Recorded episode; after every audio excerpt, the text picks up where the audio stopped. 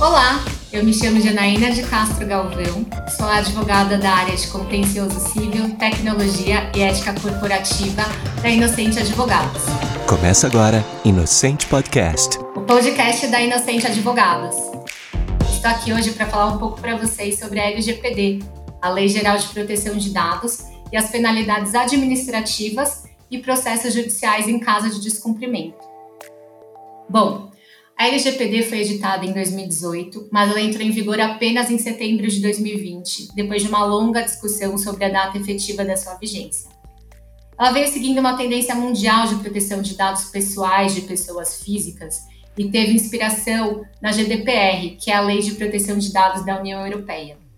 Com ela, toda pessoa jurídica, seja ela de direito público ou direito privado, com ou sem fins lucrativos, que possam acesso armazenem, utilizem, enfim, que façam qualquer tratamento de dados de pessoa física, desde os dados dos seus empregados, funcionários, fornecedores, prestadores de serviços, clientes, enfim, todas essas empresas devem se adequar à LGPD.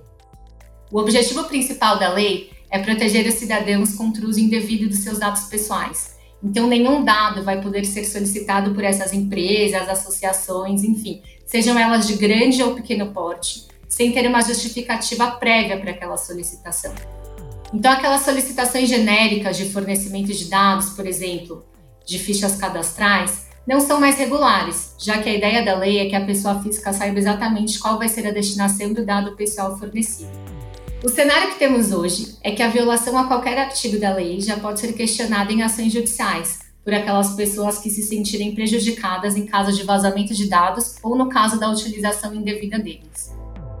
Nós já identificamos algumas ações distribuídas contra diversas empresas, desde a entrada em vigor da LGPD. Uma delas, a empresa Ré foi condenada ao pagamento de 10 mil reais de indenização por danos morais por uso indevido dos dados pessoais do seu cliente. Já a fiscalização e a aplicação das penalidades administrativas só vão ter início em agosto desse ano. Recentemente, foi criado o site da Autoridade Nacional de Proteção de Dados, que é a ANPD, que será responsável por coordenar as fiscalizações e aplicar as sanções. Nesse site já podemos identificar um campo para denúncia sobre violações à LGPD.